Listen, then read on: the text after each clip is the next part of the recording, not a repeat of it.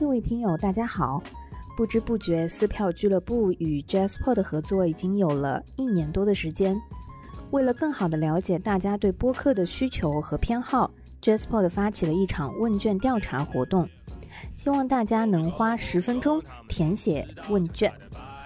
问卷链接放在了本期节目的 Show Notes 里，你可以点击链接直接进入问卷，或者在 Jasper 的公众后台回复“调研”获取问卷链接。也欢迎转发给你身边其他收听播客的朋友们。填写截止时间在九月三十日，届时 Jasper 的公众后台会抽取一些填写问卷的观众，送上精美小礼物。谢谢大家。面对聪明激进，定位的机灵是夏季大家好，这里是撕票俱乐部，我是 Lucia，我是唐香友，我是大卫。呃，我们在上一周。就是非常紧赶慢赶的，忽然刹车了以后，因为录的太长了。哎呀，先说这还是八月对对，还是八月撕票收藏夹。然后今天我们就会把剩下的这些部分给继续。嗯，大卫依然在感冒当中，今天非常有磁性，始终没有好。Enjoy。对，嗯，所以这一期上来就会有吐槽啊、展啊、电影啊、其他等等。那先来我们最快乐的部分吧，吐槽吐槽啊！第一个真的就是。他们俩都没去啊！这一份这个折磨，看到海报我就不想看。什么海报让你有这样子的预判啊？梦见狮子，我记得是有一点中华国风元素的的一个海报，上面写的梦见狮子，也不知道跟国风有什么关系。然后总之就是没有那个买票的欲望，就想着说等等看开演了以后怎么样，口碑怎么样？怎么样呢？啊，朋友们，刚刚因为讲到了几个关键词啊，比如说呃国风，对吧？我现在来给你解答一下什么叫国风，因为它这个故事啊讲的是一个京剧班，就是要复兴京剧啊，然后。这里面其实元素特别多，因为这是一个爱奇艺出品的，呃，原创自制音乐剧《破折号梦见狮子》。这里面啊，海报上就有，就或者说它介绍里面就有，它的元素就有。国粹京剧，嗯，还有二次元，还有什么等等等等，它是一个从呃网络 IP、网络小说，然后生发出来的呃一个，接下来会有网剧，但这个网剧呢还没有上架，所以呃现在很多 IP 啊，它就会有很多不同的艺术形式的，艺术形式还是艺术形式啊，至于 他用这个形式做的是不是够艺术，这个就不一定了啊。然后嗯，他先做了音乐剧。然后他的网剧也即将要上线。那音乐剧呢，讲的就是呃年轻人，呃这个有有一些这个嗯怎么讲京剧情节等等，就是用一个现代化的舞台剧跟京剧结合在，要做一个这样子的剧，嗯的幕后做这个剧的故事。嗯，然后什么是梦见狮子呢？它指的这个狮子啊，就是心目当中的什么理想。呃，和呃愿景和等等，就是你心中的那个。但是呢，我自己就是看了之后，我真的非常怀疑它的那个前面的标签和艺术形式本身啊，就是因为它管它叫音乐剧，但是呢，其中有好几幕啊，就是我看成了话剧。就根本没唱段，哎，可以有一整幕都是没有唱段的。我的意思是不是说音乐剧不能讲话？对对对对，哎，但是呢，你成段成段跟我讲话不唱的，那我就觉得说，你要么就当成话剧里面，呃，简单的唱一两首歌也可以，对吧？嗯。而且它整个，我其实看的时候，我当时坐在现场，嗯，没有迟到。嗯。第一幕，哎，现在是个标签啊，这个就很重要。第一幕看起来有，因为它有京剧的元素，舞台整个亮相。有让我感觉，哎，今天是不是要演一个《霸王别姬》？嗯，好，到了第二幕，然后直接进入到了说，哎，今天是个穿越剧。到了第三幕，哎，两个年青年男女，因为这个在蹦迪之后啊，嗯，就是，哎，一不小心就是宿醉了之后，第二天早上，哎，住在了一起，起来了，你就觉得，哦，这是个，你不觉得这几幕的这个关系啊，由于。啊，这个元素比较多，过于的跳脱，啊，反正就是因为这样子的呃一个场景的设置和，嗯，我我我觉得，如果懂你的意思了，好，这样子我们吐槽里面拔一点长处，好吧？是这样的，哎，舞美还可以，是这样的，因为我之前是不知道他有在做网剧的。可是小友说完了网剧以后，我在想啊，觉得这个产业链不错吧？它会不会有点类似于以前那个《名声大噪》把当当中的 Bombshell 拉出来演了？你看过《名声大噪》吗？Smash，是一个 NBC 出品的美剧。这个美剧讲的是讲的是好莱坞，呃，不是好莱坞，我觉得，百老汇幕后的故事。对。然后他当时有个戏中戏，就是他很多的剧情的推展是在他们是如何争这个戏中戏的 bombshell 的女主角，然后大家怎么 A 咖 B 咖的去排练，然后一。就是因此，在整个电视剧的过程当中，他们产生了很多 bombshell 的这个剧中音乐剧的歌曲。哦。然后呢，因此呢，其实理想当中这些当中的歌曲已经可以串成一部音乐剧了。可是实际上。百老汇是没有真的上过《Bombshell》的这个音乐剧的，但是只有过 Gala。就去年有一个音乐会版，对对，就是把当中的歌拿出来唱了一遍，然后加了一些比较弱的剧情。对，实际上这些歌其实基本上可以串起它的一个完整剧情线了的。对对。所以我觉得它是有排成音乐剧的潜力的。那说回来，这个《梦见狮子》，我在想啊，会不会是它也是类似于这样，就是它的整个电视剧也是关于一群京剧的演员去通过一个舞台剧唤醒京剧的，会不会？然后他因此在电视剧的创作和排练的过程当中，就有了一出戏中戏。然后他们那些主创啊、制片人就坐在一起想：哎，既然我们的女主角是个音乐剧表演出身的，对吧？那她是不是能够干脆我们把这个东西线下真的演一演？这样子呢，就是也可以跟线上有点联动。我觉得会不会是这个想法？啊，我现在就是在说，他这个电视剧讲的就是要做一个舞台剧。OK，懂了。嗯嗯。然后这个只不过现在呢，他们就是想要让在线上演的时候有个宣传点是，这个梦见狮子啊，真的是有舞台剧的，线下真的演过了。那我现在的，所以我在想，是不是因为他的电视剧还没有上？我们现在假设，因为我们没有人看过这个电视剧嘛，刚刚的那一通推理也是我猜的，对不对？说不定人家电视剧根本不是讲这个。万一电视剧真的是这个思路的话，我们想象一下，如果你是在看电视剧的时候，对这一群年轻的京剧演员产生了共情，然后觉得他们要去做一个线下舞台剧很棒，然后你发现这个线下舞台剧真的在你周围巡演了。你会不会想去看一看？然后你去看的时候发现，哦，这些演员就是电视剧那些演员，哇，他们真的做出来了。虽然这个剧情跟电视剧一模一样，只是缩减了，也不会破碎的。因为就像我们看《Bombshell》的那个音乐会一样，你就不会那么在乎剧情了。对对对，你只是在唤醒那些回忆而已。嗯，但至少人家的音乐会是好听的吧？歌是好听的呀，因为你都在电视剧里看了两季三季，你都写了那么多遍了。剧情不成立，剧情不成立，对对，所以他也一直没有上百老汇。对，嗯，了解。你觉得是不是很有道理？所以现在接下来我的预言顺不顺利，就看他这个电视剧拍的怎么样。哎，那我觉得还有一种可能啊，就是因为本来对这个剧的 IP 和这个内容比较好奇的人，因为在线下看了一个，就不去看电视剧了呀。嗯，有可能。哎，我们很多节目，哎，我我真的一直收到我们听友的消息，说我们这个吐槽是一个种草节目啊，就是因为大家听着吐槽吐槽，就会好奇他到底 演的到底怎么样，我们吐的到底是不是准，然后他们就去看了。我像我这样子的啊，这个受众啊，我觉得音乐剧《梦见狮子》我都看了。嗯，他如果出网剧的话。我肯定会去看一下的，嗯，打不打脸就到时候再看吧。不过，我觉得这是提供了一个思路，好吧？即便不是梦见狮子，我觉得其他的有钱的平台，如果你们有这个想法的话，也可以参考一下刚才我们的一些设想。我觉得在商业逻辑上是成立的，但有一个前提，哎。都给我做一点好内容，好不好？对，拜托大家了，都做好一点，对吧？好的，好，行吧，老板们。吐槽，继续我们吐槽。哎，这个吐槽的这个东西吧，它顶了一个很大的 IP，莎士比亚的《罗珠》，它顶了两个巨大的 IP 啊，又莎士比亚，又是《罗密欧与朱丽叶》了。怎么样？你是不是因为这个海报和名字去看的？对呀，而且就是说实话，首演完了以首演完了以后，有一些现场的剧照出来，你看上去。不谈台的呀，对吧？挺像样子的。然后演员呢？哎，他是个话剧啊，但是这些演员都是一些很熟悉的名字。哎，而且他说是话剧哦，他还会换卡司。我跟你说，我也没有多想，我就去买了票。说实话，买票之前我都没有注意到是话剧。因为你看那些演员，你怎么想得出来是演演个话剧呢？那我跟你说啊，我直到是坐到上剧场的那个现场，我都觉得有可能今天我的票是值的，有可能会唱起来。哎，因为我坐到那个现场之后啊，发现哎，还有一些观众可以坐在舞台上。哎，对对对对，这个场景我们在什么时候看到过呢？在亚洲大厦啊。但是那个呢，只有一百多人。他是不是想模仿那个 Globe Theatre？就是就是最早的那个英国莎翁的那个，就是有一些观众是站在台下看的。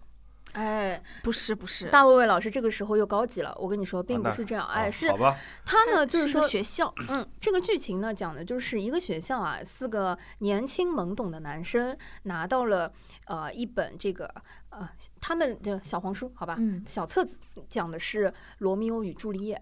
于是呢，在是，因为他他就是一个很封建的背景下，对封建传统的密封密闭的男校，我记得是，对吧？然后呢，他们就因为对这个东西的这个好奇和感兴趣，于是就在私下的时间里面排演起了这个片段和话剧一。边看书一边四个人就在扮演里面的角色。嗯然后呢，呃是呃，罗密欧与朱丽叶这个原著当中是有不很多不同的角色的嘛，嗯对家族所什么的，以对有了很多戏中戏，对，所以这个四个男生呢，也在呃读这本书的过程当中，在不停的串演当中不同的各种男女性别的角哎色这。设定很好哎，好，设定是非常不错的，包括嗯舞美布景啊，我跟你说，跟这个设定也是非常匹配的。对，因为它所有的这个舞美呢，呃，都是由桌子，嗯，课嗯桌，然后呃书本，然后有一些巧妙。对哥特式的那个玻璃花窗，嗯然后呃这个灯光也非常的巧妙。有一部分的观众呢，甚至是在舞台上。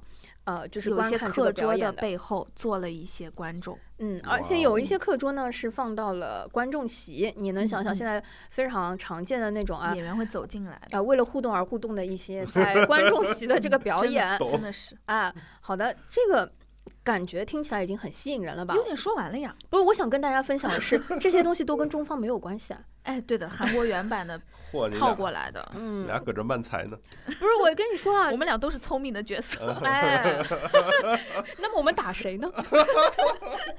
行吧行吧行吧，我们回来吧。只能戳穿这部剧了呀！哎，但是慢才这个梗啊，一定要听上一期这个节目才能够连得下来。哎，对，好的，我们要们都是留存用户，没关系的啊，不要跳着听啊，朋友们听一下嗯上一期。嗯好的，这个剧呢，说到这里，觉得都是夸，为什么我们要吐槽呢？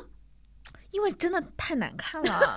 难看在什么地方？哎呀，我真的又睡着了呀！我这实在是很难清醒了。他是就基本上我那一场是四个音乐剧演员，对吧？他们哪一场都是四个音乐剧演员啊，朋友。他们演了一出话剧，纯靠说，可是他们。对吧？又没有那么会说，而且这个，我在我看来啊，他的剧本非常的生硬，哎，你已经把这个简化到说了，你都没有说他们是在演。啊没有什么演的呀，就是他们他们的表演都是体现在他们在戏中排演这个呃沙罗珠呃这个罗珠，我翻译一下，就是他们的肢体老师也是韩国人，所以这个肢体啊非常不错。哦，对，就说实话吧，就在最开始的一幕的时候呢，我是觉得嗯有期待的，因为它相当于通过一个黑暗的教室里面的追逐戏，去展现了嗯。他们所在的这个校园的封闭和封建，然后嗯。嗯把你这个整个历史环境吧打出来了，因此才能凸显出他们找到了一本莎士比亚的巨作，但是在当时的学校里面是禁书的这样一个叫《罗密欧与朱丽叶》，因为是讲男女生的爱情嘛，嗯，然后呢，在整个戏里面，我记得还有一个红布，嗯，起到了非常多的作用。一个嗯是最开始应该是半透明的住，红布有对非常重要的意象。对，包裹住这个书这本禁书的，好像就是这块红布。然后后来它这个红布还起到了非常多的作用，贯穿在贯穿在前后，这个是它嗯好的一个部分吧。但是问题就是在于整个戏除了开场和所谓的最后收尾 Q 了一点点，中间的几乎所有的段落和核心的戏，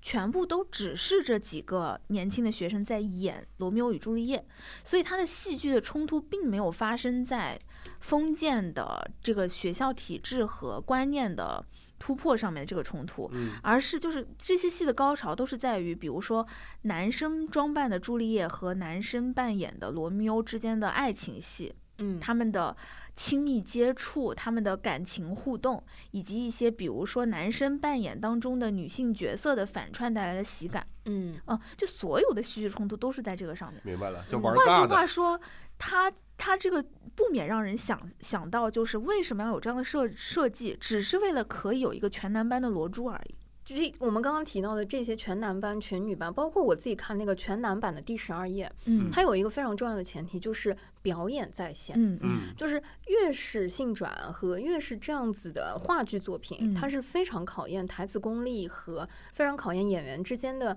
对剧情的理解、人物的理解，对，甚至是它的核心价值观的那些呈现的，。他必须要往深的去钻的。但是现在这个版本呢，就是在我看来，它的肢体是到位的，嗯然后它的调度是辛苦的，因为直到下半场的时候，我真的能够感受到，就是进入到观众席表演的演员满头大汗，跑的呀，哎，真的是累啊。嗯，但是实话说，我我觉得整个，因为它都是一个韩国原版话剧的制作，嗯所以搬到国内市场的时候，它的服化、舞美所有硬件的部分在线的拷贝的真的是。嗯，哎，一比一还原。嗯，所以大家如果是为了想去看这个作品的，就是我觉得韩国人是怎么样在创新的话，我觉得是成功了，都不用买张机票去韩国。嗯，但是如果真的想就是感受这个作品本身创作团队想表达的价值观层面的东西，我其实真的是没有价值观，他这个价值观就太硬了，就是就是我说的嘛，就是硬套了一个价值观。但我跟你说，我我看这个东西，我反而深深的感觉。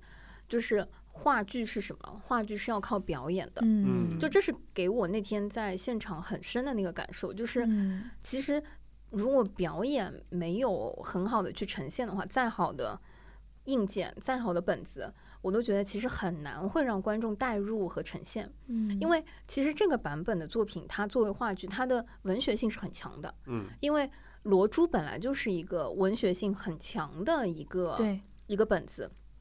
然后，呃，韩国版把它改成话剧之后，再加上了这样子一个原先比较封闭的设定，其实有一点像音乐剧《春醒》这样子的时代背景和儿嗯小孩子的儿童性启蒙和教育。但是我看下来最大的感受是，因为他原先的嗯四个男孩的演员在作品里就是没有名字的，学生一二三四，嗯，然后穿的衣服都是差不多的，嗯，我呢作为一个。严重的人脸障碍识别症啊，就我严重到就是我大学军训的时候，我觉得我们班的男生都长一样了。嗯，总之就是演员分不清楚嘛，然后就 就完全分不清，就是演员也没有把真的人物特性特别演出我只记得有一个稍微矮一点。是，就行了，明白了。我我我对我觉得吧，就说实话，这个戏也有一些人喜欢的，嗯，但是呢，我觉得这个戏会按照这个方式去做，也是因为大家考虑到可能。觉得有一些就是粉丝吧，他会比较想看某些固定的 CP 组合演一些比较嗯突破的戏，我觉得会有这种考虑，而且也不排除现在确实有一些观众是因为觉得看到某些演员的互动而非常的快乐的。但说实话啊，我甚至有去豆瓣的一些就是科组里面去看过，很多的粉丝是说这种硬科我也吃不动的，真的就是。嗯，你还是得有一些合理的剧情设计去拖住你想表达的东西，然后包括对于演员来说，你在演的时候会觉得啊，我这东西就是演给 CP 粉看的，你其实也失去了那种更多的表演深层的去追求了啊。然后我是觉得，对于这个戏来说，我看的时候有很多的时候，我会觉得可能因为这些演员他们本身更熟悉音乐剧的表演吧。嗯嗯，他有的时候情绪推到了一定的程度，其实你给他来一首歌也就顺下去了。但是这个又是个纯话剧，有的时候情绪推到那个地方，他只是有 BGM 响起来了，但是演员没有唱，你就觉得他没有能够真的把自己的情感抒发出来，卡在那里非常难受。所以整个戏。嗯，我看的又很困，然后偶尔的醒过来的时候，看到的也是一些让我觉得索然无味的东西，然后我就会觉得，哎呀，我们不要再把 钱花在这种地方上了。它的那个工业化的程度确实不错的，就是嗯，你觉得它的舞美的设计也好，灯光也好，整个舞台呃舞台的调度和剧场内的这种空间感的调度确实是不错的。但是现在其实有很多。原创的国产音乐剧也慢慢能够做到了，嗯，对吧？比如我们说《隐秘的角落》，可能在舞台舞美上的工业化程度确实是不输于这个的。嗯，那我就会希望大家在考虑引入一些韩版内容的时候，也要往更深度的去追求更高的标准去要求自己了。嗯嗯，所以这个月伤害你的另外一个也是韩版是吗？就是。啊，是的，挂着一个欧洲的名字啊，然后用韩国的方式，拉赫，啊，拉赫，拉赫，我记得以前的节目我们当中讨论过嘛，所以我是不是拉赫伤害了你，是音乐剧中文版拉赫嘛，尼诺夫 伤害了你，对对对对，我看就是他就是那种比较中剧场的吧，就是两个演员为主的这个戏，然后说实话，我看下来也是觉得有点多余，就是 你把一共就两个人，你说谁多？不是说不是说演员多余，我说这个嗯戏做的有点多余，嗯，嗯就是 嗯嗯，就是他的这个剧情，包括他所谓的心里面的这个展现，就是你可以给他找一些利益和出发点是有用的，嗯但他实际上的故事的展开也好，推进也好，都没有真的把这件事情说清楚。更多的时候，他还是在为一些 CP 向的剧情去做服务的。嗯然后包括，嗯，我我明白，就是之前大卫有也有私下跟我讲说，他会觉得还不错，是因为觉得拉赫的音乐作品很。很很美，对然后我会觉得，我看这个戏的时候，确实我很少的能保持清醒的时候，就是真的拉赫自己的歌，他的音乐作品在台上响起来的时候，确实会一下子把我唤醒，就醒一下。嗯然后一旦开始唱段，很多时候还是偏韩式的那种中文翻译的唱段，我就又开始困，因为它整个唱段也没有什么剧情的推动，都在重复一些很平淡琐碎的那种是的是的硬情感，就是为了抒情而抒情，然后我整个就很困，哎，你这次的键盘水平怎么样？没问题。啊、啊你就是说，你就是说硬的标准来说，包括演员，我看的是刘洋、周可人这两位老师的表演也是没问题的。对对对，唱功也都没问题。就是你硬要说的话，你要挑刺儿，他能不能所有的歌曲都达到所谓的演唱级的表演，可能确实还是有些刺儿可挑。但是大大范围来说，我觉得不是演员表演的问题了，嗯就是整个戏本身嗯真的不是那么有嗯做的必要。对，嗯就或者说你真的要去讲拉赫的故事，你就去更钻一些深层的东西来讲吧。我觉得啊，他嗯整个这个的表达就是那种，嗯，自我自我重新寻找，然后有一点怀才不遇，然后严嗯苛的嗯老师都讲得很浅，然后我就是觉得嗯不够好，这个戏不够好。我那次喜欢一方面就本身我也喜欢古典嘛，嗯然后其实你很少能在舞台上看到古典旋律的这种现代化运用嗯所以这嗯是让我很惊喜的地方。另一点也是我那场是王诗培做那个键盘，然后他自己很出彩，嗯，因为他不光有拉赫玛尼诺夫的一些旋律，他也有嗯。其他的一些古典的动机，或者是一些炫技的，就是嗯。这个那在我看的那一场，我觉得他可能是第三个演员，甚至某种程度上比演员更重要的一个角色。对，但是我也很理解，就是拉赫这个剧他也演了很久了，然后也是褒贬不一，也有很多人嗯去诟病他的这个剧情，或者说他的这个合理性。嗯，嗯啊，但是缘分吧，真的。对，拉赫和嗯沙罗珠都是属于就是剧情，我觉得啊就是偏平淡，而且我、嗯，我知道的，在这两个戏里面睡过去的人真的很，是的，是的。对吧？那一定就是剧情平淡了嘛。对嗯，OK，好，好的，那接下来就是大卫老师代表我们，哎，本月唯一刷的一个展啊，让我嗯自己也很感兴趣的一个展，嗯就是蓬皮杜中心的那个第二轮的典藏展。对，嗯万物的声音。嗯对，然后呃，其实印印象已经有点淡了，我回忆一下，呃，就是因为因为我我之前在法国生活了很久，然后经常去蓬皮杜，能去了能有小。几几十次，可能嗯。小小百次吧，所以嗯就是里面很多藏品都非常非常熟悉，嗯，包括它的不同阶段有不同的特展，嗯。然后比如说有一段时间就是立体主义的，所以它各种各样的立体主义的作品都会融在那儿，嗯或者说某些人的个展，就是我记得有一个人他就喜欢把各种东西压在一起，压成一个正方正方体那样，嗯。然后也是整个那一层楼全是他的一些作品，就很震撼，包括蓬皮杜的前面的广场也放了一个很巨大的他的作品。嗯然后对于我个人而言，我来看这个展，就是很多过去的这个看展体验的一些唤起。嗯。哦，你是用这个西岸蓬皮杜中心典藏展来唤起你，就是疫情之前和很多年前在法国的那些曾经是吗？啊，对，然后就比如说一进去，它第一趴这次的第一趴就是那个立体主义，然后后面的那个就是它有很多这个装置艺术，其中就有我提到的那个把什么车啊压成一个正方体的这些。嗯。就你以前看过的，对对对，就以前很系统的看过的，然后所以会有很多这种，就是对于我个人而言会有很多很美好的这个记忆的唤起。嗯，然后他的话，其实我这次没有去细看他的这个 storyline，然后他因为这次的 title 是这个万物的声音嘛，嗯，所以我觉得他可能会更重视物体物，就是 object 这个东西本身嗯。在艺术中的一些再现，艺术中的一些解构等等。然后我印象里，他这次也会去着重，就是把那个呃小便池，嗯。嗯。就是就是已经成型的这种物，它作为艺术品的一些存在去嗯展现出来。然后我记得还有一个让我印象很深刻的呃，它都不算展品了，是展厅，就是它一个很窄的这个小小廊，然后里面挂满了镜子。呃，我我看了一下它的介绍，它就是把一个镜子店里的那个整个场景搬了过来。对，但是你走在那个镜镜子中间的时候，你会去看不同不就是各种各样形式的这种挂镜，然后它本身也构成了一个艺术品，而且你参与其中。嗯，对，就是这些是让我当时觉得很惊喜的一些这个印象吧。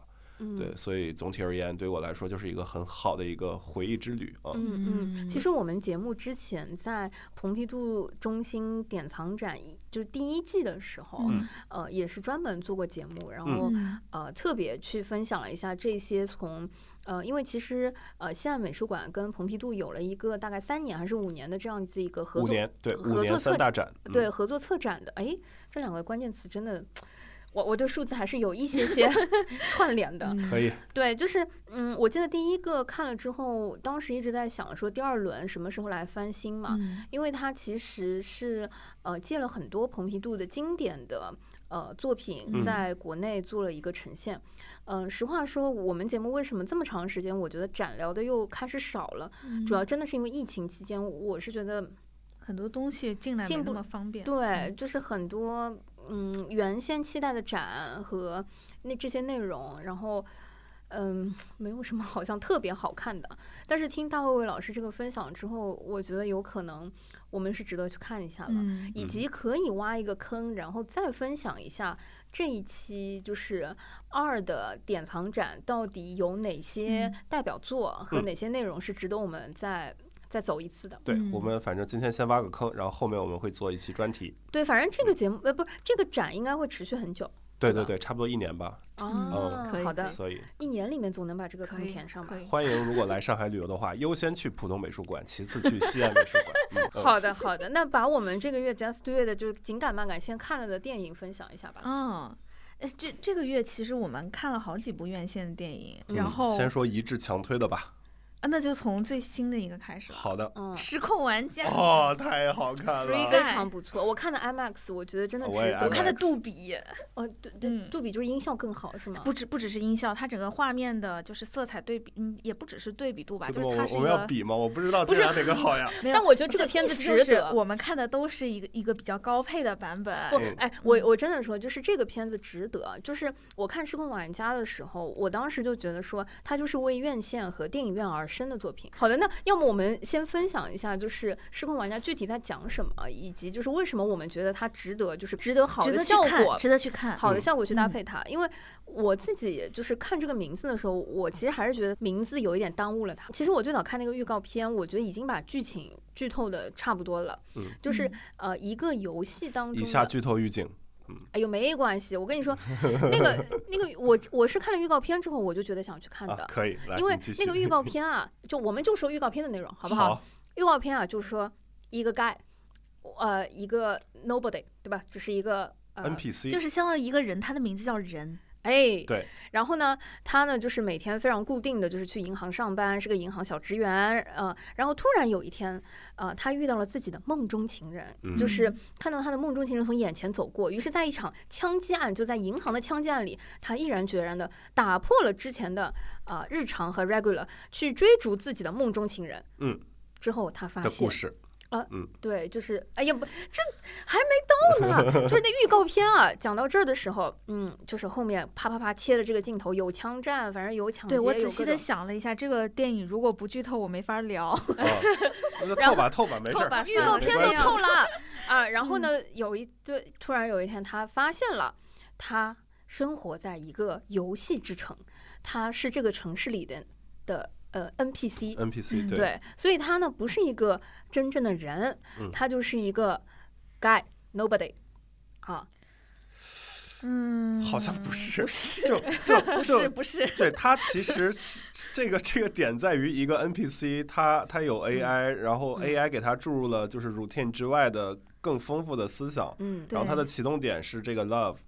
嗯，真你把后面的这个给剧透出来了。不是，我是觉得他，嗯，就就是你，嗯，我在说什么？我意思是，他不是说意识到了自己是 NPC 以后，他就觉得自己是 nobody 了，不是的，嗯，而是他有有犹豫过自己是不是有所谓活着的意义，嗯或者说我活着的意义是什么？我只是为了给一些在更大的世界里面，或者说所谓真实世界里的其他的真实的人类在做服务吗？嗯我是没有存在意义的吗？嗯我只是就是是他是在怀疑这件事情，嗯嗯好的然后他又重新找到自己的意义。好的，此处有关剧情的部分呢，我先分享一下我的这个观感的体验。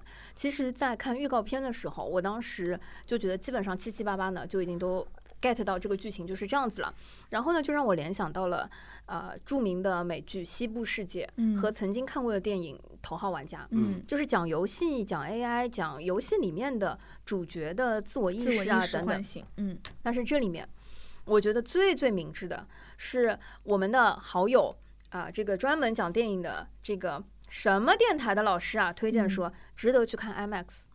然后我我进到剧院的时候，我觉得是整个 IMAX 对我有了非常非常大的冲击和这个效果。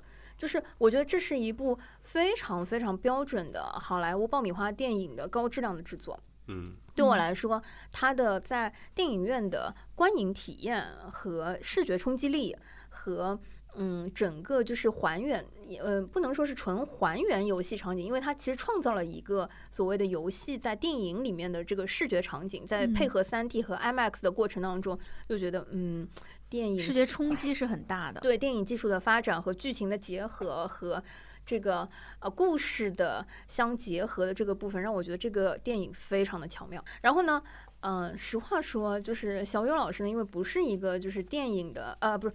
游因为戏小对我不是一个呃，就是游戏的深度玩家，所以其实我对于这个电影的故事情节和所谓的利益的这个高度呢，我就觉得嗯，就符合一个正常的或者说不错的。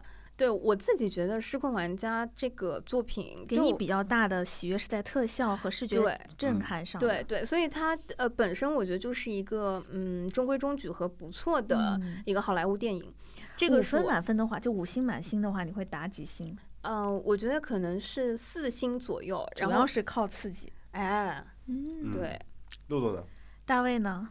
我五星啊，然后我也五星对，但我喜欢的原因跟你不不不完全一样。是吗？那你嗯先说吧，嗯因为 OK 我的很故事层面，啊，我必须 OK 剧透才能讲。OK，嗯我觉得几块儿吧。一是我我虽然不是重度游戏玩家，但我估计我是咱们几个里相对比较游戏玩家的。嗯呃，anyway，就是我我我也是都会接触一点，但是玩最多还是文明六嘛。嗯。呃，但是像 GTA 啊，然后那嗯。个 Fortnite 呀、嗯嗯嗯，就是这两个其实是这个游戏里面致敬或者说对对比较多的，对最多的，就是非常哦非常有代入感。嗯嗯，对，哦其实它这个 Free City 就是很像那个 GTA 五里的那个对对对，那个 City，然后包括嗯。它里面的一些这个条啊，然后设置啊、弹出啊嗯。什么的，然后包括它从那个跳下来然后抓的那个滑翔伞，其实就是那个堡垒之夜，堡垒之夜里面的滑翔伞哦啊。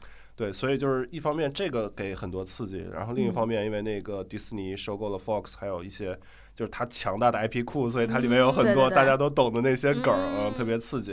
然后它的节奏我觉得特别好，嗯，对，这些就是当然是这个作为一个游戏玩家给我在这个剧中看到的一些彩蛋，那可能嗯。是小有就是没有这一块儿的嗯。快乐，但同时多少还是有一点的吧，就是起码漫威那些看得懂，对不对？对，就是一一般的好笑，就是嗯挺可爱的。对嗯然后其实我觉得这个电影给我最多的思考是两块儿，一个是因为如果我们玩过 RPG 或者 MMORPG 的话，都会嗯多多少少的去和 NPC 有互动，或者好嗯奇说这个 NPC 到底做的有多成熟。嗯嗯比如说你在这个巫师三里，你会去。就是就是巫师三里就有很多对很感人的这个 嗯。NPC 的故事啊，比如说有一些什么信件啊之类的，嗯。然后像那个我我之前也在《刺客信条》里去嗯去，比如说在那个凡尔赛，就我熟悉的一些场景，会我会去看那边有哪些人，嗯。然后或者我去堵那个法国士兵的路，然后看他们的一些反馈。嗯。包括我自己也很喜欢去在塞尔达里去嗯。跟着那个他们那个小商贩走很远很远的路，或者说在网上，虽然我自己没玩儿，但是去看《荒野大镖客》里就是玩家和嗯这个 NPC 的一些互动，嗯，对但是就总会去想他们设置好的是对 routine，对，就是想去挖掘出一些彩蛋，但是也嗯。很内心很希望说 NPC 他自己是一个真正存在的一个人格，他有自己真正完整的一个承上启下的故事。嗯。我操作这个林克，只是因为恰好我这个游戏开发出了林克，但如果我操作里面的那个猪，或者说里面那个巨石、那个岩石巨人，可能又是另一个游戏，嗯。会有这种幻想。那我觉得这个《失控玩家》这个电影就提供了一个你作为一个 NPC，作为一个这个电影世界里的 nobody，你面对着每天的这个，其实如果你玩 GTA 五的话，你会觉得其实 NPC 挺挺惨的，要面对着玩家各种的这个肆虐，对吧？嗯呃，那他们到底会怎么想？他们是否愿意反抗？他们是否有就是除了我们看到的剧情之外，更多的一些这个维度或者说思想？那我觉得嗯这个是电影给我就是第一个解答，或者说等于帮我圆了一个梦。嗯然后更深层次的，我就是在看到后半部分的时候，我就一直在思考，其实我们这一代人会错过了很多呃很好的内容形式，它的一个发这个萌萌芽期、发展期和黄金期，像唐诗宋词这些就不用说了，嗯然后可能像。呃，像这个电影，其实嗯我们比如说，如果生在二十世纪初，那我们可能能见证它的这个从无到有。嗯然后对于我们现在来说，最有可能穷尽世界上的内容的就是游戏，就是 video game。嗯，呃，因为它的发展其实不是特别的这个早的。早啊，基本上就是我们对九十年代对尤其早期的话，内容供给很少，嗯。我们是有办法，就是其实大时当时大家玩的东西高度同质化，对。无非就红警、反恐，然后一些仙剑这些。哎，这些我也参与过。不，错不错，鼓励。对，然后当然现在的小朋友出生，他会面对着更加丰富的这个嗯游戏库，那他可能就没有我们当时那种很很饥饿的状态了嗯啊。这也是现在就是这个抛开说啊，这是为什么现在有一些很氪金的这个手游，它虽然很智障，但是它能嗯氪很多金，就是因为嗯它唤起了那些这个大 R，然后可能三四十岁嗯人他们当年的那些遗憾。啊，你在说一些 IP 续作对吧？啊，不是嗯 IP 续作，可能是玩法啊，比比如说传哦奇类，比如说那个呃这个策略类，他们嗯其实对吧？就是这个就不展开了啊对然后同与此同时，VR games 是更加就是有可能能踩在它的最前沿的这个嗯一个这个很就有个新的概念叫 Metaverse。对，就是 Metaverse。其实其实昨天我看完，我就回去研究了好几个小时的嗯 Metaverse。嗯嗯，然后也是我我前一段不是说了我买的那个 Oculus 嘛，就是我觉嗯得虽然我可能不是那么重度的游戏玩家，但是这个是少有的我们生在当下可以完整的经历这个内容嗯行业从无到有的一个机遇点。嗯呃，而且其实像我们小时候也会受到父母的一些影响，说这东西浪费时间啊，是垃圾啊，等等等等等。但是现在等于扭扭转了对于它是一个艺术工业品的一个认知之后，我会去想花更多的时间去认知。对，然后我我是觉得其实，呃。就是看这个电影，就让我有一种感动，就是我现在正嗯。处在一个未来肯定会非常牛的一个内容行业的它的一个萌芽期，或者说嗯。快速发展期啊、呃那我嗯。还有机会看到，比如说像唐诗全全盛时代，或者说宋词全盛时代，或者说电影的黄金时期的这样的一个感觉，真的，我的感受跟你们俩都不一样。是吧？嗯。我对于这个电影的喜欢，是因为它非常电影层面的角度，嗯。就是，嗯、说实话，就是我是在去年大概九月到十月这个阶段接触到这个电影的信息的，因为当时在准备一个年底的 event 嘛，嗯。就是会需要接触后面要都做的东西。当然，这个最后没有做的原因，就是因为它本身不是一个大的 IP。对然后那个时候呢，我大概看过它的就是嗯一个就是梗概吧，就是说实话，那个时候它已经在迪士尼手上了。那其实对于它的所谓的视觉效果这个方面，你肯定就是有那个预期在的，它不可能又是这个题材嘛，它肯定就是做的。极尽酷炫，对不嗯对？就是你肯定知道它会很好的。然后在我当时看到这个剧情梗概的时候，说实话，我是想到了一个我小学的时候，当时有一本杂志叫《科幻世界》，嗯然后在我当时看《科幻时间》，其实就也是跟着我家人，就是我哥在看，然后我看他自己买的杂志，然后我看那个时候平时是你就也就是随便看看消磨时间而已，但当时有一篇小说是给我非常大震撼的嗯，它的大意呢就是讲着是有一个人是一个游戏开发师。有一有一个人是个游戏开发师，然后他一直都在嗯设计一些游戏，然后呢，他有一天呃，走在路上，忽然发现了一条不是那么熟悉的街道，嗯然后他继续往这个街道的尽头走，然后忽然发现他有一个像死胡同的地方，其实是可以穿过去的。嗯他穿过了这个街道这个死胡同了以后，发现外面飘着乱码，嗯嗯、就是就是墙壁也都是混乱的，路也是混乱的，然后到处都是很乱的。他忽然意识到。这个就像是自己没有开发完的游戏当中的，嗯，所谓的镜头的这个部分。嗯。所以他就开始意识到，会不会他自己也是一个游戏当中的人？哦，嗯，然后这个，呃，我我当时因为那时候是我小学时候的事儿了，然后我当时记得这个小说的后面是，他实际上是一另外一个游戏设计师设计的游戏当中的人，然后另外一个游戏设计师。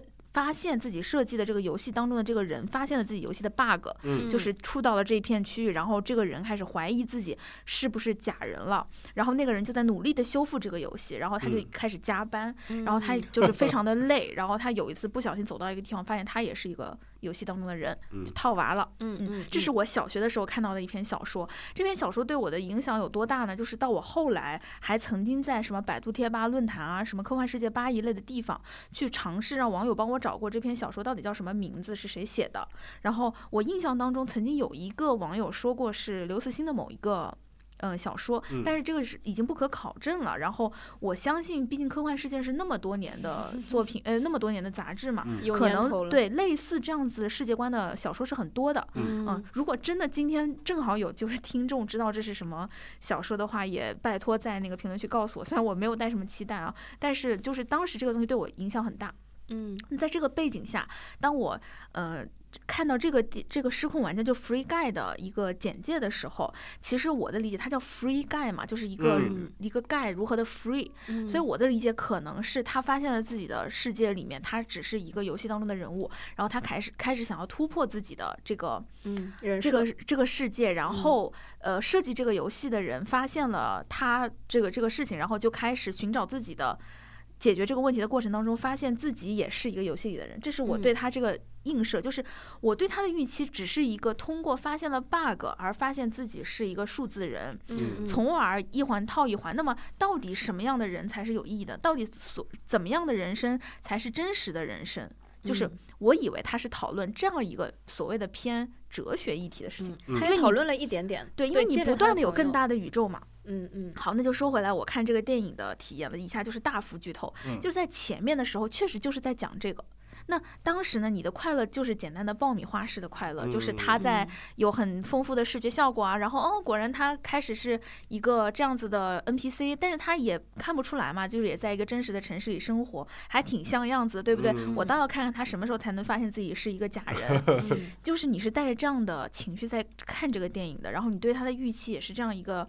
套娃式的剧情，但是你会发现，就是当我看电影的时候，第一个触动到我的地方是，我发现他去被唤醒这个意识，唤醒，发现自己不是一个所谓的 real people，real real person，这个瞬间是他的。情感开关被打开了，嗯，是他遇到了一个 crush person，然后他发现了自己的梦中情人，而且这一点是他前面有所铺垫的，就是他跟他的那个好朋友叫朋友的那个好朋友接受采访，对 讨讨论过说你的对，当他们在被袭击的时候，趴在地上，两个人在重复 routine 的时候，在日常的 chat chit chat，然后在讨论的时候有聊到说，哎你。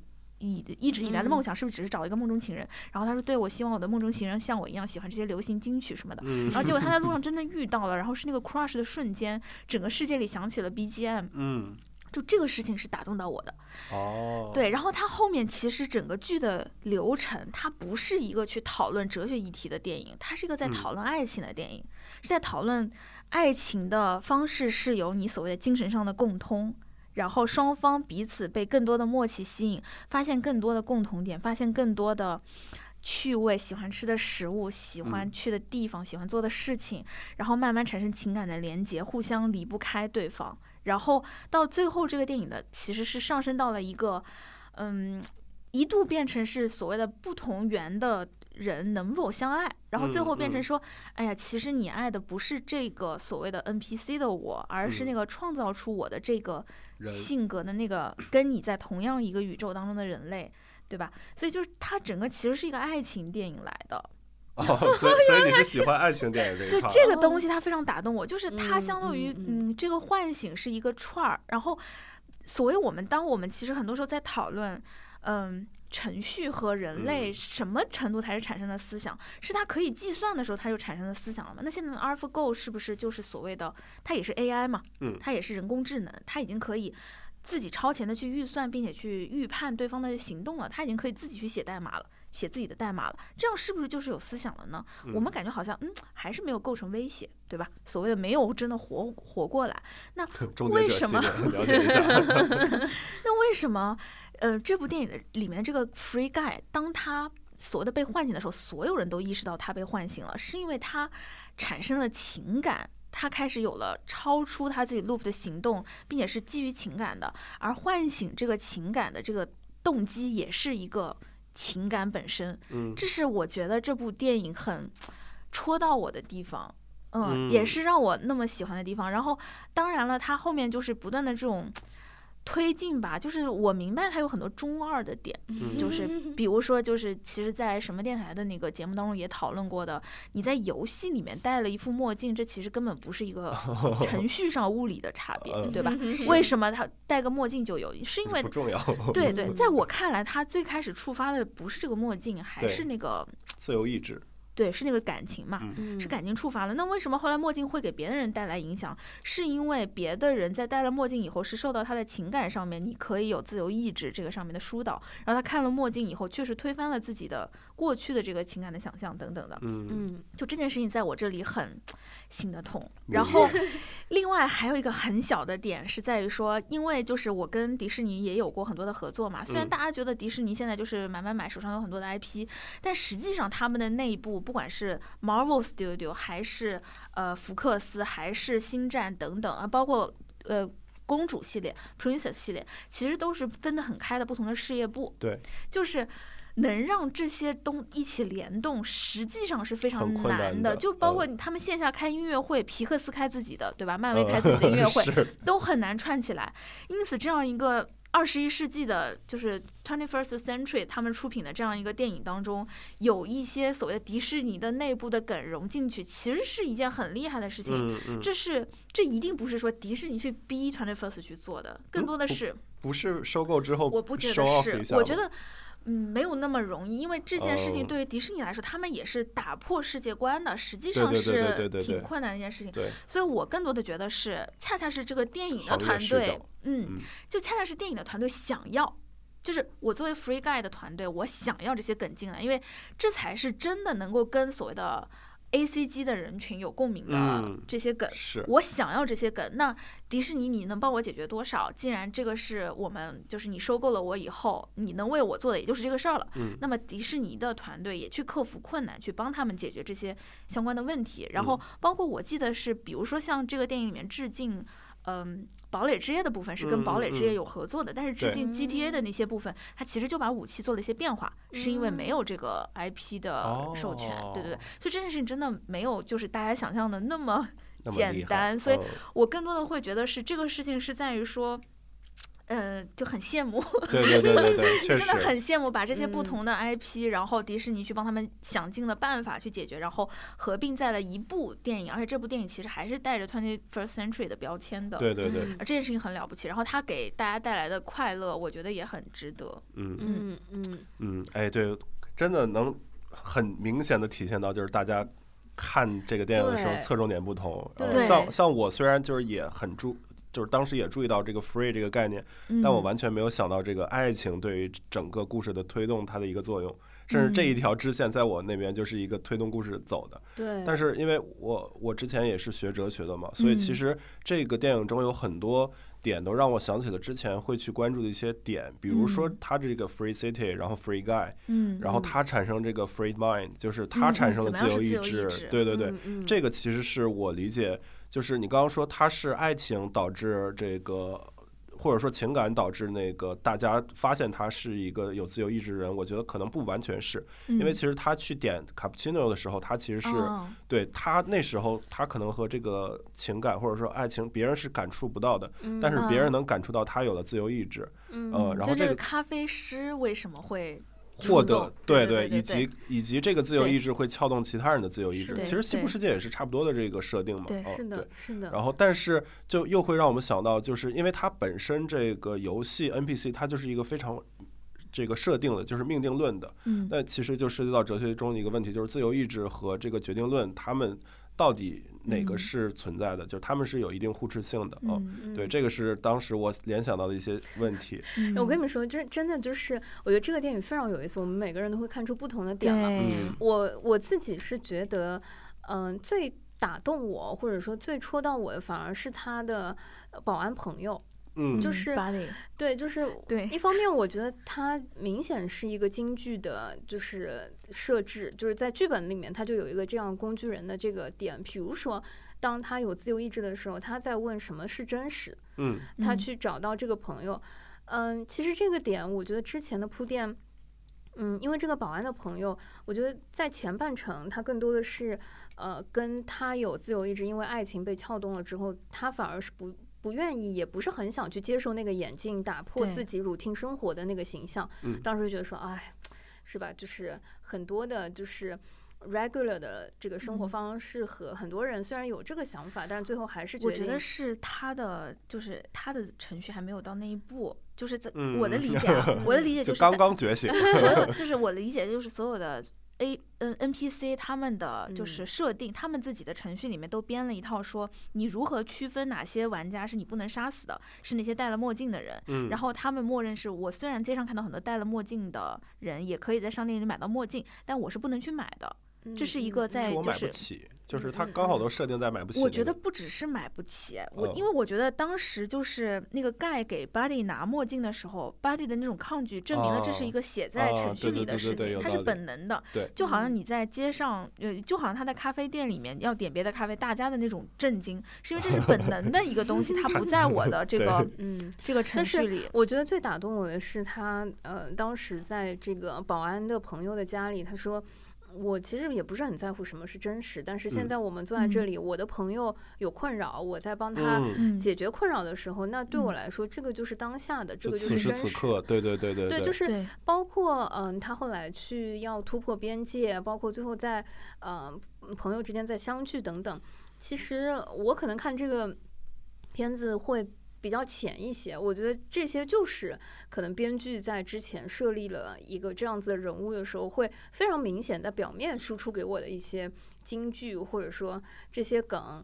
嗯，我我其实对我来说就是可能就是够了，就是对我这样子的观众来说，我觉得我把它当成一个比较成熟的商业化的电影的时候，去享受它的视听语言和观影体验的同时，有一些这样子。点到为止的一些呃这样子的探讨和内容的时候，呃，可能对我来说已经会嗯差不多了，或者说满足了。嗯。然后当我在如果试图要去深挖的时候，我就觉得嗯，我觉得我理解收获了一些快乐。对，所以那个快乐也是真实的。我会觉得非常有意思，就是这样一个电影会让大家能够有不同的视角去解读的话，这才是我觉得。呃，文艺作品或者是文化作品，它能不断的有这种滋养和这个空间里面非常有趣的部分。我觉得我们看到的不同感受，也就是使得我的就是豆瓣的有零评分里面有三到五星都有，就是这个原因，就是就是因为我对它就是。预期只有那些，然后其实很多你们喜欢的点，它是在我的预期范围内的。可是尽管如此，它冲出了我的预期，会使得我对它的评价会更高一些。嗯，对，其实我我我我还想再扯回刚刚那个话题，就是呃，这里面还有一个我注意到的点很有意思，就是其实对于 NPC 来说，他们会把那个 Antran 还是叫叫什么，就是那个大反派，就称之为上帝或者说 God 这样一个存在。呃，然后就当时我就联想起，其实宗教学里一直有一个绵延很久的哦，安安图万对，就是绵延很久的问题，就是如果上帝他是全知全能的，那他为什么世界上就是或者说全知全能和至善至美是否是呃悖论？因为如果全知全能，那他就不应该呃不知道会有这个丑恶或者罪恶的存在等等等等。然后其实我觉得呃，你作为人，你去思考上帝会很困难，但是你你作为旁观者，你去看你。通过 NPC 的视角去思考这个 God，可能会给你一些这个新的启发。对，直到有一天你自己发现自己也是个 NPC。啊，对，那这个就是又是什么缸中之岛啊，或者说像那个叫什么黑黑黑客帝国的一些设定啊，那我们就不扯远了。嗯，有意思。对，然后那就顺着这个电影往后聊，因为其实我刚刚也说了，我看失控玩家很激动的一点是我看到整个游戏产业它还是在一个高速发展的时间点。对。那就在今天录音之前，我也去匆匆忙忙的看了那个《龙虎舞狮》这样一个呃纪录片，就是讲香港武打电影中这些这个武师的对武行的这个存在，就是他们的一个发展历史。呃，然后一个大的感触是，确实就是很多人的命运，它是随着这个大的这个行业行业的潮流会有一个波动的。嗯，包括我们 之前也谈到了，像这个 salesman 啊，然后像银行业，像现在的互联网业，它可能都经历了一个波峰波谷。嗯，但是你个人的努力、个人的拼搏、个人的奋斗，在这个里面，对于你个人来说，确实是很璀璨的一生。但是你在整个大的行业变化的这个背景下，又显得很微不足道。那从这个纪录片大的环境来讲，就是这个香港武打电影从这个武生呃南下到港，然后就京剧武生没有没有饭吃，只好进这个电影中做这个武行，再到这个李小龙啊，然后洪金宝啊、成龙啊，他们对于这个年代的一些武术指导，对于整个香港武打电影的这个不断的一些革新和变化，和这个武行它的一个绝对的重要性，限于当时的这个这个。电脑的这个 CG 的技术条件，以及就是也是香港武打电影内卷下对于这个危险动作要求不断的这个提升的情况下，就武行它一一方面刀尖上舔血，另一方面也是当时非常非常高薪，可能高于别的行业十倍百倍的一个这个价格的这样的一个这个生活处境。嗯，对，但同时也是没有后面的保险，所以很多人晚年比较凄凉，然后也有成功转型的等等。再到现代。就是当整个这个香港电影的黄金年代已经不在，然后内地的这个电影或者说影视业的这个呃，随着资本的这个成熟开始起来了之后，然后整个武行去北移北上，对于整个内地的这个影视业它的一个呃武行的一个发展，就是这样的一个成家班啊这些呃。就就可能都不止成家班了，就是内地各种电视剧啊、电影啊，横店啊，一天几十场戏中有很多很多和武行有关。那其实这些人再往前追溯，他们的这个导师的导师的导师，可能就是老老的那个香港的武打演员，然后在香港没有片子拍，北上去这个传承下来的。嗯，对，然后就是在一个半小时左右的时间内，可以看到很多很多。这可以看到整个历史变换，可以看到这个大的潮流的这个波峰波谷的一些唏嘘，也能看到很多很多的当时的香港电影的精彩的片段，以及他们这些就是我们看来可能是龙套角色，或者说微不起眼的，就是用来众星捧月的那些星，但是他们真的是冒着无数次生命危险去把这个。几乎在好好莱坞看来不可能完成的任务，一次又一次的完成的这样的一个历史。嗯，对，虽然就是 这个电影确实不太叫座，然后我我进去之后看到有一对儿情侣，然后我们都很震惊，因因为我们都以为 都以为彼此是包场。对对对，但后面也陆陆续续来了一些中年男子，呃，就可能都是从小看这个武香港武打片或者怀有武侠梦的，也有拖着小孩子来，但是小孩子就很懵懂，对。虽然就是它的票房可能不会很好，然后它的这个也很难出圈，但是我觉得很很开心，自己可以去作为一个喜欢电影或者说曾经喜欢过很久香港电影的人，看到这样的对于这个对小人物或者说对于被时代淘汰的这样的一个行当，他们的一个记录和追忆。嗯。嗯。是的，说的就非常想去电影院看一下呢。哦我还以为很感动，想哭呢。就是我，我觉得这样子的记录，它其实是，呃，无法，就是可能无法帮助这个行业和这个时代再回到那个黄金年代，但是它又是，呃，非常有价值的一种对于行业和对于那个时代的那种怀念记忆，留下一些刻痕。是，嗯，是的，哎，挺好的。这个这个月剩下的两部片子呢？好的，然后呢，是我月初看了一部《盛夏未来》，呃，这部电影我挺喜欢的，我给到五满星五星的四星。然后我比较喜欢的部分啊，一个是它整个音乐，它整个嗯很多的音乐是用了一些流行电音嘛，就是也没有特别的电。嗯，然后还是加了一些融流行的元素，然后也有一些就是流行摇滚的融合在里面。然后现在的电影其实那么大的篇幅去讲电音的，或者说用电音的其实是很少的。然后这个里面的呃男主角吧，他本身也是一个电音爱好者的身份，然后这个东西本身我就挺喜欢的。然后整个电影的审美也很好，嗯。包括一些用色啊，包括一些呃，整个影片的，就是拍摄的这个美术上面吧，就是审美都是比较，嗯，前就前前卫也不是前卫，就是审美比较好看，嗯，比较比较年轻化的审美，就是我还我还是挺喜欢的。然后两个主要演员，呃，张子枫和这个吴磊，就是都是很年轻嘛，然后演这个学生的角色，嗯，很有青春的美感。然后我觉得是一部很好的青春片。然后与此同时呢，这部电影呢讲了很多。嗯，应该得有人讲，但是却没有什么人讲的事情。嗯，包括一些年轻人的自我认同、身份认同，嗯，包括性取向的启蒙吧。嗯嗯，对，很多的很多的方面，就包括就是跟家庭的关系等等的。我觉得就是。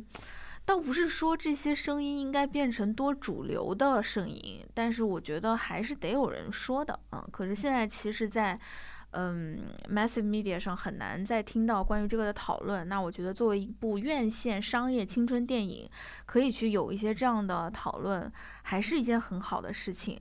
然后讲了这么多的事情呢，整个电影其实也不会觉得过 满，就是不会说特别密，感觉就是很说教，没有这种感觉。它整个的传达还是非常的克制的，然后有一种呃很舒服的感觉，所以我我觉得是一部很不错的电影。然后我也希望。嗯，虽然这个电影现在应该已经下映了吧，就是它在热映期的时候，会有很多的负面在讨论它到底是关于异性还是同性这样的话题。嗯，我觉得没有必要这样子去，因为它是不是在讨论同性或者是不是在讨论异性，而给他一些无关电影的。评价我觉得没有必要，嗯嗯，然后本身我觉得是一部不错的青春片，嗯，虽然我没有去电影院看这部片子，但是在嗯短视频发达的一些 cut 里面感受到了这个片子一些片段的清清新感，这个是当时我看到那个那些片段的时候那种嗯扑面而来的青春气息的那个感觉。它其实讲的是一个特别特别简单的事情，而且是我是觉得在很多的人的身上反复重演的事情。就是你喜欢的人不喜欢你，嗯，而你喜欢的人喜欢的人不喜欢他，白马小西风，对吧？就这样一件事。其实有无数的人经历过，在经历着，然后也有无数的电影、音乐在表达这样的事情。嗯，而只不过在这样一部电影的两个主要角色的身上呢，他的这种，嗯，我喜我喜欢的人不喜欢我，他的。不可能性会更强一些，嗯，因为他可能不是出于对于我这个人本身，嗯，而是因为他自己天生的性别取向就不是我，嗯，就是，但是呢，两个人又有一些相息息相，就是相通之处，然后有一些互相的牵绊在。嗯，就是这种感觉，就是觉得一切都到了，可是却没有办法互相喜欢，甚至是对方也很想喜欢我，但是却没有办法。这种感觉，你会觉得很很难受，然后觉得很钻在里面的同时呢，他的电影的处理又会让这一切，嗯，不会过度啊。我是觉得拿捏的很好，嗯，了解，嗯，我挺喜欢这部片子的。好，另外一个呢，应该就是在呃毕业，就是。学校毕业季那个那个档的，但实际上是应该是稍微延了，哎，有延吗？也没有很延。八月二十号怎么上映的？怎么办？我觉得我最近看的都是一些 cut 呀、预告片了。现在看看电影都以这种方式来决定我要不要进院线，你知道吗？对，但是比如说像，除非是我工作需要，一般其实我也不会看预告片，就直接进去了。那我其实会更窄，因为就是有的时候海报丑，可能就不会。因为这个片子的预告片啊，给我那种感觉就。嗯，他当时说是皮克斯出品，我有一点意外。啥片子？你们还没说明呢。啊，是卢卡《夏日有夏日有晴天》。OK。对，我觉得这个中文翻译啊，就是也是非常的有意思，就是有一种那个呃，当时那个墨西哥城那个片，哎，对，Coco 那个翻译似的。就是说实话呢，我对这个这个卢卡呢，我看还是有一点点失望的，因为我对他的预期很高。就是皮克斯嘛，大家都知道，动画电影当中，皮克斯是一个很擅长用动画去讲一些。大人也会需要知道的，对，而且很多时候是一些偏成人的世界的东西的，他会很多唤醒的这种感觉。可是，嗯，我自己看下来吧，我觉得卢卡它还是一个比较偏适合小孩子的电影。嗯嗯，就我会觉得，如果说我还是一个小孩子的时候，就像我当年看《海底总动员》就是看尼莫，嗯，给我的乐趣可能卢卡也能给，但是呢，他也就到此为止了，没有更多。就是这个，我也是当时看过介绍的时候，可能我的期待是，是你身边的小朋友如何去发现自己不同的身份等等的这种，就是更奇幻一些的。但实际上，他这个电影的展开，开头你就知道他们是海怪了。就知道不是人类了。那这样一来，其实它整个动作为一个动画电影嘛，它最大的惊喜就是这些在陆地上看上去跟普通人无异的小孩，他实际上是海怪。对。但这个事情在你这个电影的最开始就已经，嗯，他最开始就在海底开始的，所以他是以海怪的身份进入这个故事的讲述的。那你其实就已经没有惊喜了。那剩下的就是他就是有点像。意大利风情片，五渔村，甚至就是具体到它就是五渔村，你知道吧？就是那种，就是你觉得哦，就挺像，就是当年五渔村的那个哦，我好久没有去了。然后它里面就是也有，就除了英语以外，也有一些意大利语的部分。然后不管是有时候说话掺杂一些，然后包括像最开始的时候，它 dis 呃 Disney present，它写的就是 Disney presenta。啊，就是 有比较多的这种，对对对对，有比较多的这种，就是意大利风情、意大利的呃小梗。然后对于一个小朋友来说呢，他还是有传达一些价值的。就比如说，嗯，就是对不同种族民族的包容啊，然后就是不要有偏见啊，就是就是差不多。然后朋友很重要呀，要上学啊。嗯，就是这个程度，然后除此以外没有什么特别多的惊喜，嗯，就是。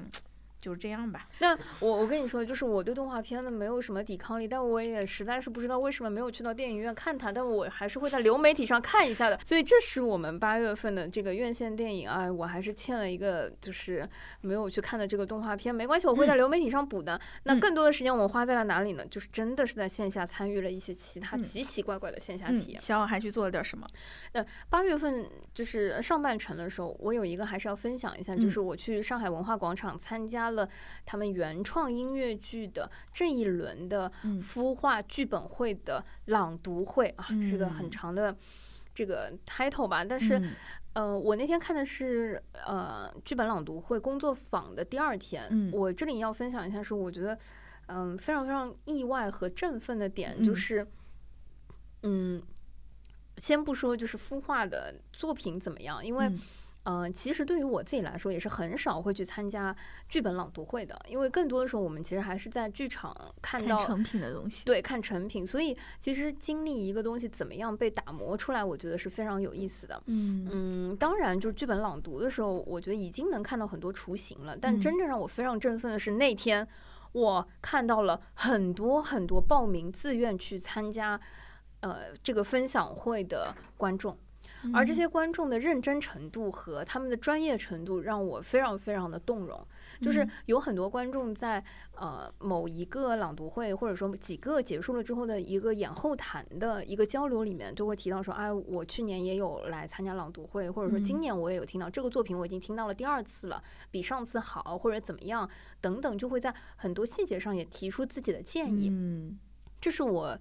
非常意外的部分，就首先啊，当天的现场真的是做的满满当当。就是我因为呢没有迟到，我呢就是去的晚了一点，就是被迫站着，就是没有座位。最后是嗯，就贴墙，就是随便找了一个就能坐的地儿。就是嗯，我其实没有想到，就是普通观众和很多的热心观众会对这样子的一个形式会有这么大的热情，而且很多人是拿着。就是笔记本在那儿，就是认非常认真的记笔记的这种，就不是只是为了见演员而已，是真的 喜欢这个东西。对，所以这是我那天呃非常深切的感受。我觉得，呃，如果对于呃演出或者说对于呃国内音乐剧创作等等就是感兴趣的话，嗯，我确实觉得很多剧院和剧场是很值得多办这样子的。呃，作品分享会的，其实当我们看到一个作品在舞台上呈现的时候，它已经是个终稿了。那他在创作的过程当中，如果能够更多的跟观众有一些亲密接触，其实一定程度上能够让自己的作品被打磨得更好，能够吸收到很多来自观众的声音。我觉得这个对于主创团队来说也是非常珍贵的一些机会。是的，嗯，我觉得这个非常有意思。如果有机会的话，大家也可以关注。嗯。那第二个呢？唉，是收到了邀请啊，但是非常遗憾，没有能去到现场的一个线下读书分享会。哦，哪本书呢？啊，是，哎，怎么说呢？是收到了这个出版社小伙伴提前寄给我们的一个样刊，叫《笔试》。嗯，那这个小说呢，呃，其实是一个意大利著名小说家的叫莫拉维亚的啊一个作品，他的那个腰封和介绍。是一个典型的意大利语名字，他就是他这个介绍非常有意思。他说，相当于是意大利的鲁迅。我当时看的时候就觉得，嗯，这似乎不能错过。其实这个线下呃新书推荐会是在朵云戏剧书店当时有举办，嗯，然后标题我觉得也非常吸引人。他说，呃，婚姻生活。来体现男性是如何看待婚姻的。你看下来觉得怎么样呢？我觉得非常有意思。它是一个我觉得不是很厚这本书，然后，呃，确实是从男性视角，而且他这个呃故事啊，讲的是这个男性是一个编剧，然后他原先是一个啊小说家，然后是个编剧，在自己创作作品和电影编剧的过程当中，跟妻子之间产生的一些呃情感上非常非常内心和微妙的一些变化。嗯，那他其实创作的背景应该就是在很多年以前了，因为我看这位作家应该是九零九零年就已经去世了。是的，是的。现在的时代下看，而且意大利我记得也是一个很男权的社会。嗯嗯，我我我看到就是最近因为这本书在做呃新书的一些推广和分享。这本新书我觉得它其实因为探讨的是一些嗯亲密关系和婚姻当中的呃夫妻之间的一些。内心戏小九九，嗯，我觉得其实它可能一定程度上对于所有未婚和已婚的人来说都是非常适合的一部呃镜子般的 小说吧。对，其实我自己看完的时候发现它有被改编过电影，嗯，但因为它是一个非常完整的小说作品，甚至我在看的时候有给呃这个编辑发信息说，我觉得它其实也很适合搬上。话剧舞台，或者说作为呃音乐剧或者话剧作品的这个雏形了，嗯，呃，所以如果有机会的话，我觉得大家有时间还是可以呃去找来看一下，嗯，然后呢，此处也可以分享一下说，嗯，如果出版社小伙伴们对撕票的主播们有读书的要求，也欢迎你们给我们寄书，真的真的就是我可爱读书了，哎，我们只要是。艰涩难读的，我们都会派给大卫老师。什么鬼？这种呃可爱轻薄的小说呢，我跟露西亚女士会分工，好不好？对，因为这本书也是在微博上私信了我们的这个撕票小助手之后，呃，就是我们拿到觉得嗯非常不错，就是讲一讲的。对，感谢老师们的分享，我们会认真阅读。嗯，呃，对，就是反正这本书我看完了，回头我会这个漂流瓶漂给另外两个主播的，好不好？好，小友还去逛街了。嗯，前段时间呢，在网上看到有这个爱马仕盲盒机出现在了一个呃现实 pop up store，叫纸二的一个线下店，二奢店。对，就二手奢侈品的一个线下店，然后它的那个。呃，合伙人之一呢，也是有意思的脱口秀演员，嗯，大卫卫老师心目中的女神，好吧？啊，是的，是的，我我我我特别喜欢 Nora，对，Nora 老师，对，嗯，就是我其实有在很多的平台上看到这个 Pop Up Store，就是。呃，是他现在应该不是 pop up 吧？好像是，就是他马上要要马上要就是搬迁了，对，就是他要他是限时店嘛。嗯，呃，纸二呢是一个在线上做呃二手奢侈品流转的一个平台，嗯，然后在那个呃黑石公寓就是做了自己的限时店。不，我现场在那个呃抽那个盲盒机嘛，那个机器里面它就用那个硬币投进去之后。能够就是出现什么爱马仕的这个丝巾啊啊，然后小多少钱一个硬币啊？一千块钱一个硬币，但是它 保底能抽出一千两百块钱到两千块钱不等的折扣券。OK 啊，反正小雨老师就是在那个机器里面抽到了呃最 basic 的一千两百块钱的折扣券也够了。反正这十年里面我会好好想想，我配得上什么产品？一些简单但不朴实的乐趣。就好的，哎，我跟你说，就是最近啊，就是。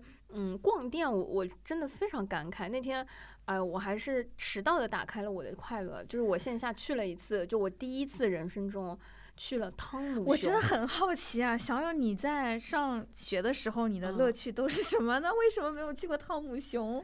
汤姆熊可能需要朋友才能去吧，就是哇，我是可以一个人去的。我就不瞒大家说，到现在就是我的。我我父母家的那个就是老家的房间里面，我还有可能几百枚汤姆熊的代币，而且都是可能我初高中阶段，现在我估计都用不了了。没关系，再拿出来肯定可以用，要不给我吧？我最近就是 正。才知道就是打开汤姆熊的正确方法，你知道吗？因为就就好像刚刚我们其实聊到就失控玩家，你也知道我不是一个就是很会打游戏的人，然后我就是每次去到汤姆熊，就是我都有一种啊，就是你知道，你关键其实还是要玩到你喜欢的东西嘛，机器嘛。其实我每次去，我你最喜欢玩什么？跳舞机？不是，我以前 是这样的，就最开始呢，其实我们那边就是嗯。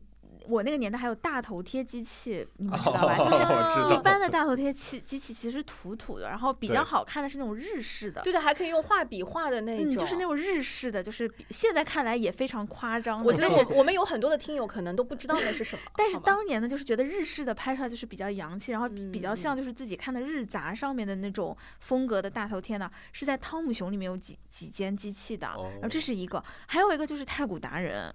太古达人呢？当时呢，我常去的那几家汤姆熊的机器都比较少，一般就只有一两台，所以有的时候甚至要排队。我，嗯，然后你在做其他事情的时候，基本上就是在等汤呃那个太古达人前面的人走掉，嗯然后你在这个等待的过程中，你做点别的东西玩一玩。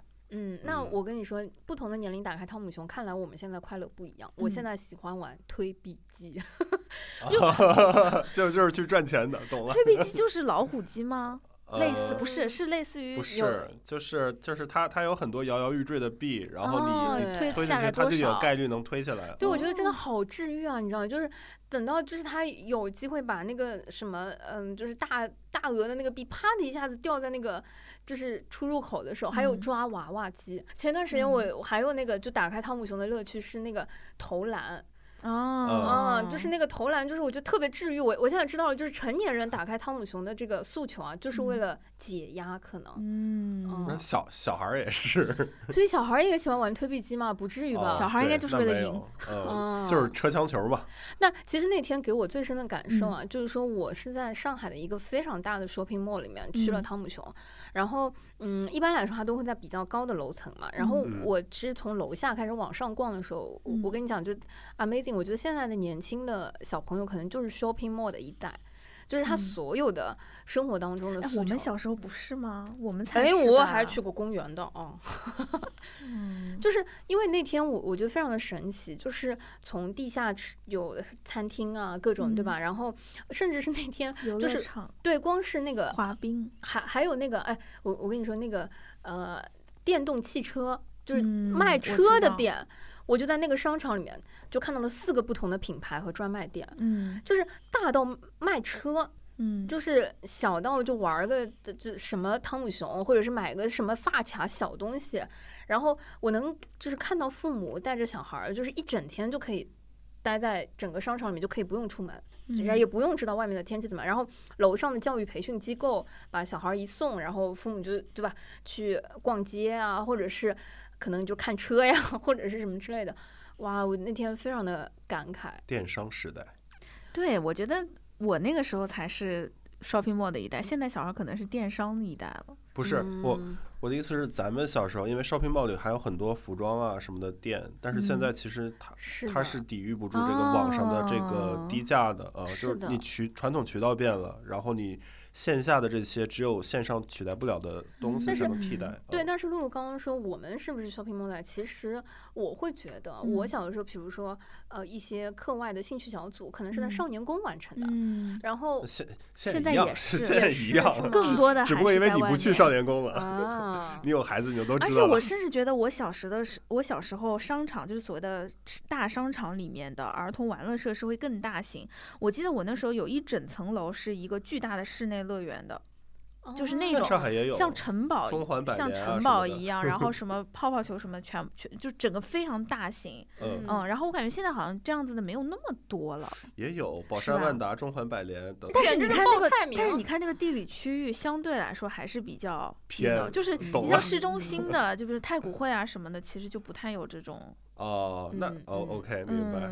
可能就是商场的一些定位格局不一样吧，但是我不得不说，这是我，呃，可能近两三个月、三四个月，呃，第一次或者唯一一次逛，就是正儿八经就是逛街。嗯，我突然发现，就是可能就确实像大卫老师说，因为没有小孩儿，或者说这种需求。我还有一点就是，我为什么经常去商场呢？两件事情，一个事情呢就是舞蹈课。就是现在像五 KM 啊、Casta 啊这些，对舞蹈课很多都是在很多的连锁商场里都有。这样我比如说看完一个戏，然后到下个戏中间可能两个小时，我就直接去上个课。嗯，然后这样的话就会去商场。还有一个就是有一些就是美容相关的，就包括什么呃艾灸啊这种的，其实很多也是商场里最方便，因为你可以停车。然后你可以做完了以后去做点别的事情，就是可以解决。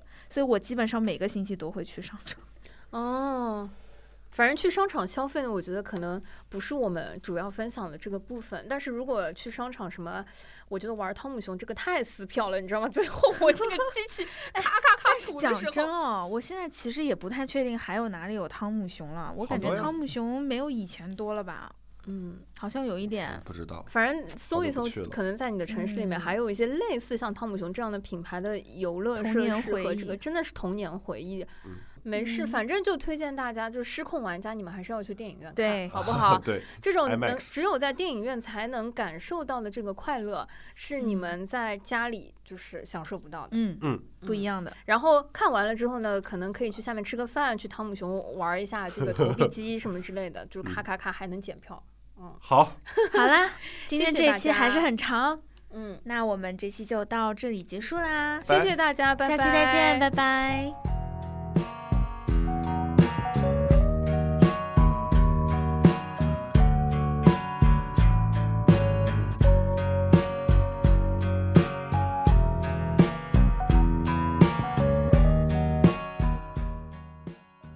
感谢收听本期撕票俱乐部。你可以在任意泛用型播客平台收听我们的节目，欢迎在小宇宙平台与我们互动。喜欢我们的节目，可以在 Apple Podcast 给我们评分，也可以添加撕票小助手微信 s ticket club，加入听友群和大家一起分享撕票体验。谢谢你的喜欢。